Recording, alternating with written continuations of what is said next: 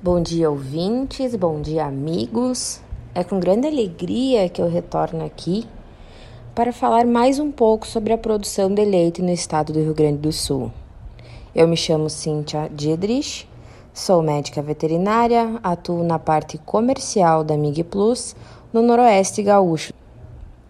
Hoje me foi solicitado para falar com vocês um pouco sobre as alterações na composição do leite devido à instabilidade climática, momentos de escassez de água e forrageiras, bem como o estresse calórico. Quando indagada sobre o assunto, a primeira alteração que me vem à cabeça é o leite lina. Pois bem, o que é um leite lina? Segundo a sigla, o leite lina é um leite instável não ácido, caracterizado por uma alteração na qualidade do leite resultante de um desequilíbrio do sistema de produção.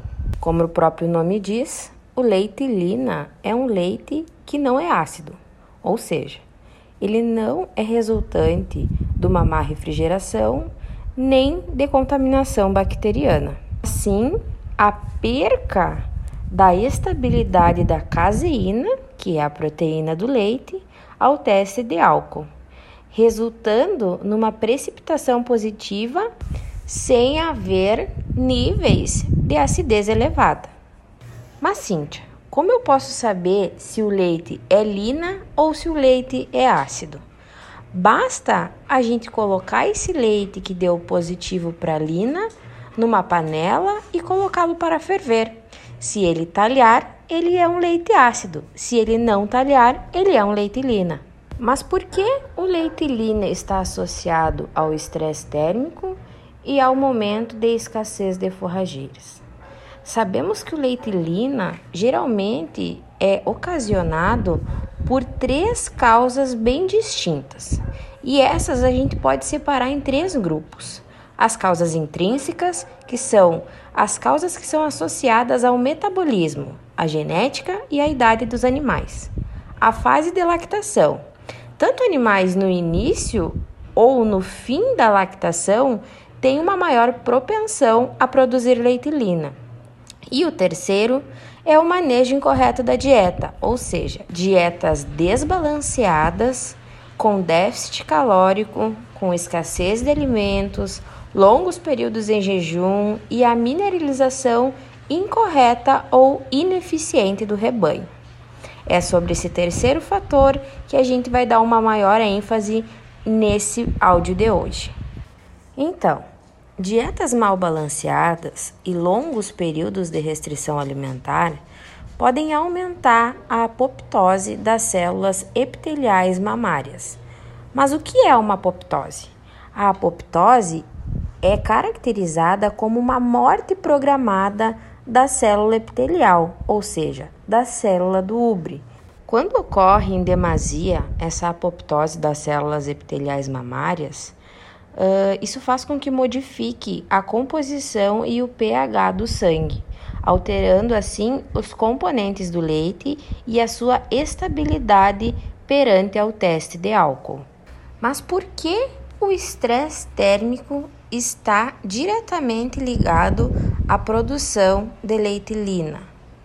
O desconforto causado pela alteração brusca e temperatura elevada do ambiente pode fazer com que o animal se alimente menos, gerando todo o desbalanceamento citado anteriormente.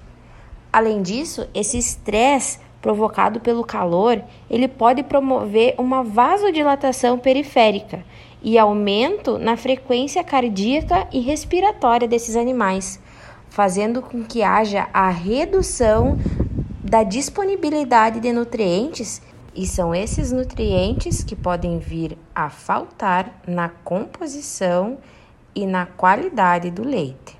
Além disso, esses animais que estão durante muito tempo fora da sua zona de conforto térmico, elas tendem a se manter por longos períodos em jejum, fazendo com que haja uma baixa na glicemia e considerando que esse açúcar é um precursor da lactose. Esse fato também pode estar ligado à instabilidade do leite. Agora que já sabemos as principais causas do leite lina, vamos falar um pouco sobre a prevenção. Sabendo que o leite lina é causado por problemas no sistema de produção. Então, o acompanhamento nutricional se faz essencial para os animais. Uma dieta equilibrada, suplementando os animais adequadamente. Os cuidados com o bem-estar animal fornecendo água de qualidade e em quantidade abundante. Uma preocupação com o resfriamento dos animais, seja por ventilação, por sombreamento, por evaporação de água, por aspersores, de acordo com a realidade de cada propriedade.